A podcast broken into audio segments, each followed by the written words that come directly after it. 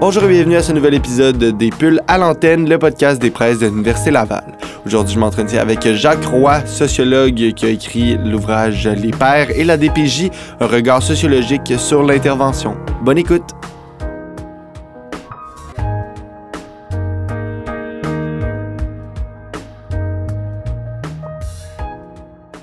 Je suis maintenant avec Jacques Roy, sociologue de formation, chercheur au pôle d'expertise et de recherche en santé et bien-être des hommes et professeur associé à l'UCAC. Bonjour, Monsieur Roy, ça va bien? Oui, bonjour, ça va très bien, merci. On se parle aujourd'hui pour votre ouvrage Les Pères et la DPJ, un regard sociologique sur l'intervention. Mais avant ça, j'aimerais ça qu'on parle de votre lien avec les études en lien avec, euh, j'appellerais ça la sociologie masculine parce que vous avez euh, écrit un livre, Les hommes au Québec, un portrait social et de santé. Vous avez aussi écrit, euh, vous avez aussi écrit Intervenir auprès des hommes en difficulté. Maintenant, on se parle pour les pères et la DPJ. pourquoi aborder la sociologie de, cet angle-là? Bon, euh, ben d'abord, en termes de champ d'intérêt, moi auparavant j'étais euh, professeur chercheur en milieu collégial. Mhm. Je m'intéressais à la réussite scolaire des garçons et des filles. Et comme j'avais eu l'occasion de faire, euh, de publier ou un rapport de recherche avec Gilles Tremblay qui est le directeur du pôle d'expertise et de recherche en santé et bien-être des hommes. Mhm. Alors, en 2012, il y a de ça dix ans, il m'avait invité de rejoindre euh, son, son groupe de recherche parce que je prenais ma retraite du sujet à ce moment-là. Euh, donc, il m'avait invité pour euh, évoluer sur euh, le champ de la... Monsieur Roy? Je crois que oh, le, la ligne a coupé. Vous étiez rendu, vous avez dit que vous avez été invité justement au pôle d'expertise pour euh, évoluer sur euh, un enjeu. Oui, pour évoluer sur, euh, en fait, la problématique plus générale de la santé et le bien-être des hommes. Mhm. Alors, chemin faisant, donc, j'ai depuis 2012, j'ai conduit des recherches avec d'autres chercheurs sur cette problématique-là. Euh, j'ai aussi, euh, j'ai aussi eu euh, le grand privilège de d'avoir eu une expérience d'intervention à la ressource autonomie de Québec, qui est un centre de ressources pour hommes en difficulté. Mhm. Et de là, à partir d'un projet pilote avec le ministère de la Justice, pendant trois ans à temps partiel, j'ai travaillé auprès de, de pères pour les accompagner au niveau de la DPJ. Alors, je raconte ça pour faire une histoire courte simplement pour vous dire que dans la problématique des pères et de la DPG, le regard sociologique m'est apparu important. Euh, du fait que ça permet de mieux comprendre les rapports de culture entre les hommes et les intervenants.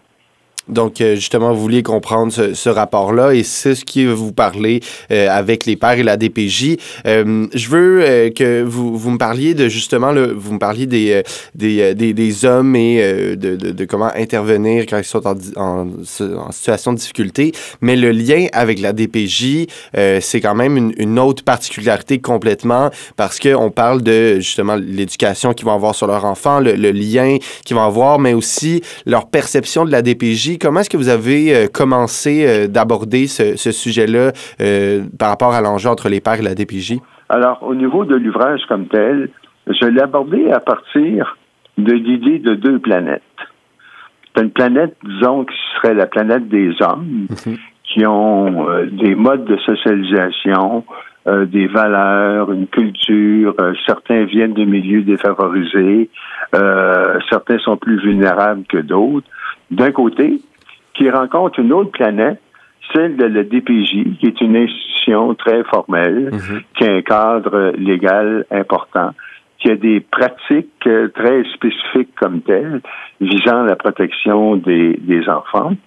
Et, et, là, ben, il, il, se passe dans ce lien-là comme une espèce de rencontre du troisième type, où euh, les uns et les autres n'arrivent pas mhm. à se comprendre, n'arrivent pas à déchiffrer ce que l'autre veut, ce que l'autre pense, euh, quels sont les besoins des uns et des autres, euh, de quelle manière finalement on peut euh, faire en sorte que qu'on puisse se rapprocher pour mieux se comprendre. C'est pour ça que la formule de l'accompagnateur que, que j'ai expérimenté m'a permis de plonger au cœur de ce soliloque-là, hein, entre les hommes, les pères, et la, et la DPJ. Alors, ce qui en ressort pour l'essentiel, c'est ceci, c'est que on part avec l'idée toute simple que pour un homme, être vulnérable, c'est une contradiction avec sa propre identité masculine. Mhm.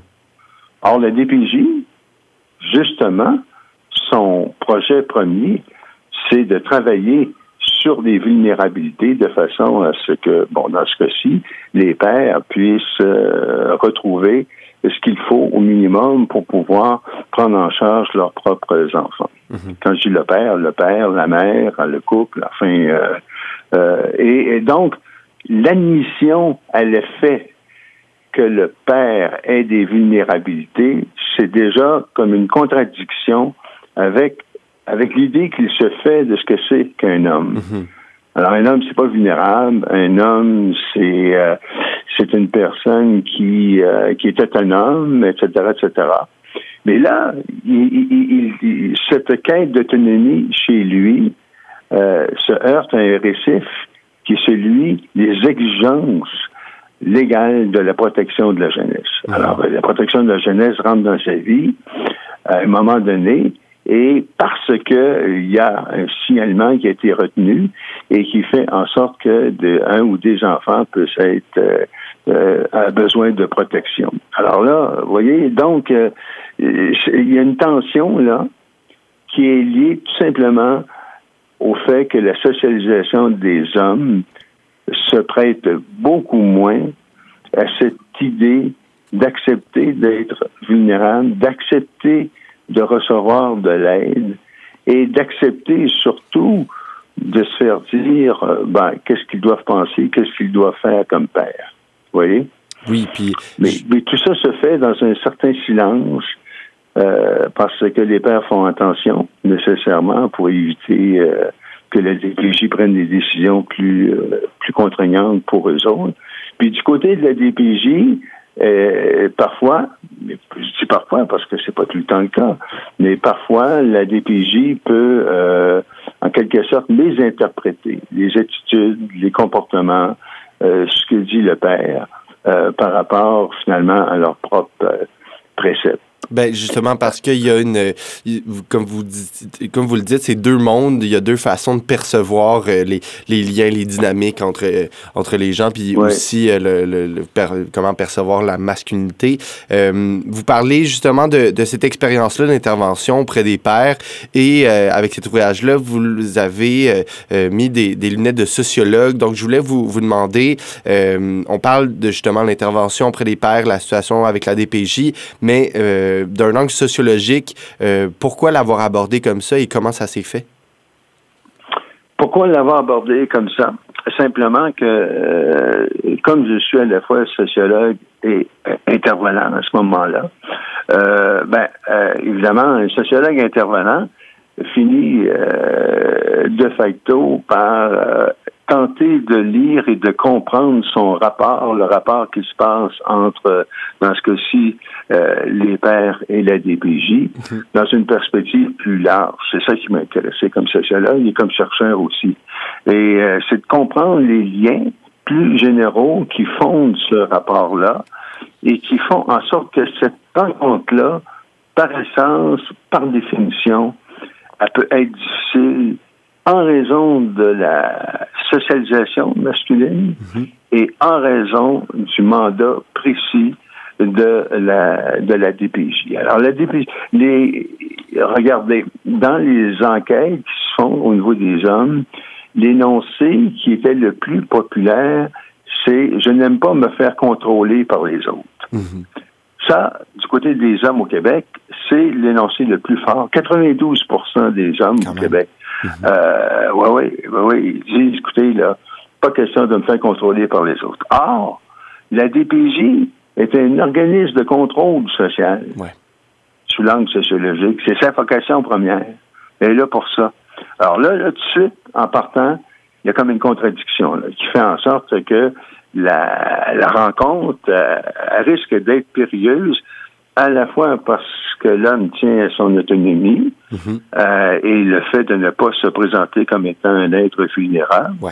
Et d'une part, puis d'autre part, du côté des intervenants qui ont une culture bureaucratique, un travail à faire à partir des exigences de la loi euh, et un travail de contrôle social qui vient heurter, heurter euh, la socialisation euh, de ces pères-là. Alors, ce qui arrive, c'est ceci. C'est qu'il y a des inter... Mon expérience, c'est pour ça que j'en parle, mon expérience du côté des rapports avec la DPJ est à peu près la suivante. Il y a des intervenants qui ont une rare facilité à comprendre les hommes, les pères, mhm. à, si vous voulez, à, composer avec ce qu'ils sont, avec leur manière de voir, de penser, donc avec la socialisation masculine de manière générale. Et généralement, ces intervenants-là, qu'ils soient hommes ou femmes, réussissent très, très bien, même dans des causes difficiles. À l'opposé, il y a des intervenants qui n'ont pas ces clés-là, n'ont pas cette connaissance ou cette compréhension-là des préceptes de la socialisation masculine. Alors, même dans des situations qui, somme toute, au point de départ, sur papier, apparaissaient faciles, ben, ça peut être compliqué. Ça peut être compliqué simplement parce que euh, les uns et les autres sont dans des dans des silos euh, relativement fermés, relativement étanches. Voyez. Bon. Alors moi, quand j'accompagnais les hommes, il y a des fois que je me disais, oh là là, ça va être compliqué ce dossier-là, ça va être très compliqué. Et j'arrivais, l'intervenante, euh, elle avait une bonne connaissance, bonne compréhension euh, de la, des réalités masculines. Et puis, oups, ça fonctionnait. Mm-hmm. Ça fonctionnait, malgré le fait que j'avais le sentiment, mon point de départ, qu'on avait une grosse côte à remonter. Bon. On l'a remonté la côte, on l'a remonté ensemble, et puis grâce à l'attitude et à la manière de comprendre euh, les pères, ben, l'intervenant ou l'intervenante a fait la différence. Mhm. Puis il y a d'autres fois où euh, je me suis présenté, où c'était vraiment je croyais que c'était une, espèce de promenade à la campagne, ça serait pas compliqué. Je bon, alors ça a été le bordel total. Alors là, total, simplement par une incompréhension, euh, une incompréhension réciproque. Ben, Alors, évidemment, les uns les autres n'ont pas nécessairement ces outils-là pour composer avec les intervenants, d'où l'idée d'avoir un médiateur, mhm. hein, un accompagnateur qui joue le rôle de facilitateur d'une certaine manière au niveau de la relation. Mais les intervenants, alors, on peut comme les classer, si vous voulez, comme arbitrairement, en deux catégories, bien que je ne sais pas si étanche que ça. Mais il y a ceux qui connaissent, sont capables de jouer avec les mécanismes de socialisation masculine, mhm. et puis les autres qui pour qui c'est euh, c'est un autre monde. Mais justement, je, je, me demandais pour euh, parce que là vous, vous, parliez de cette socialisation, de, de, cette perception de la DPJ pour des fois des intervenants qui comprennent cette problématique-là, d'autres qui ben, euh, comprennent cet enjeu-là et d'autres qui euh, ben, le prennent pas vraiment en ligne de compte. Je me demandais, puis vous parliez d'avoir monté une côte ensemble, mais pour les pistes d'action pour un, un, rapprochement entre justement les pères et la DPJ, comment est-ce que vous l'avez abordé? Ben, je l'ai abordé au point de départ par le fait que ce qui peut rapprocher les intervenants des, des gens, euh, c'est la formation. Alors ça, c'est un premier volet. La formation sur euh, les réalités masculines. Alors ça, c'est un premier point. Un deuxième point, c'est que il faut prendre acte du fait, et ça c'est vrai pour le, monde de la DPJ comme le monde du droit, de la cour, au palais de justice, euh, il faut être capable de vulgariser. C'est vrai aussi pour les pères puis pour les mères. Il faut être capable de vulgariser euh, ce qu'on dit aux hommes, aux pères, aux parents, en fait, euh, de façon à ce qu'ils puissent bien euh, comprendre et avoir une prise sur ce qui se passe, ce que peut faire la DPJ, de quelle manière la DPJ peut les aider et de quelle manière la DPJ prévoit finalement suivre le dossier. Je dis ça parce que on a aussi un autre rapport qui, lui, est un rapport d'instruit à non instruit, si vous voulez. C'est Mhm. des gens scolarisés, des gens qui sont des professionnels, qui ont étudié, Ouais. euh, à des gens qui ont, ont pas été nécessairement à l'école très longtemps et qui se sentent un peu dépossédés par le langage technique Mhm. et le langage professionnel qui peut être utilisé par les intervenants. Ça, c'est un deuxième niveau, le niveau de la langue. Alors, le premier niveau, c'est la formation. Mhm. Le deuxième niveau, je dirais, c'est euh, c'est la langue. Alors, juste à partir de ça, c'est déjà beaucoup, là.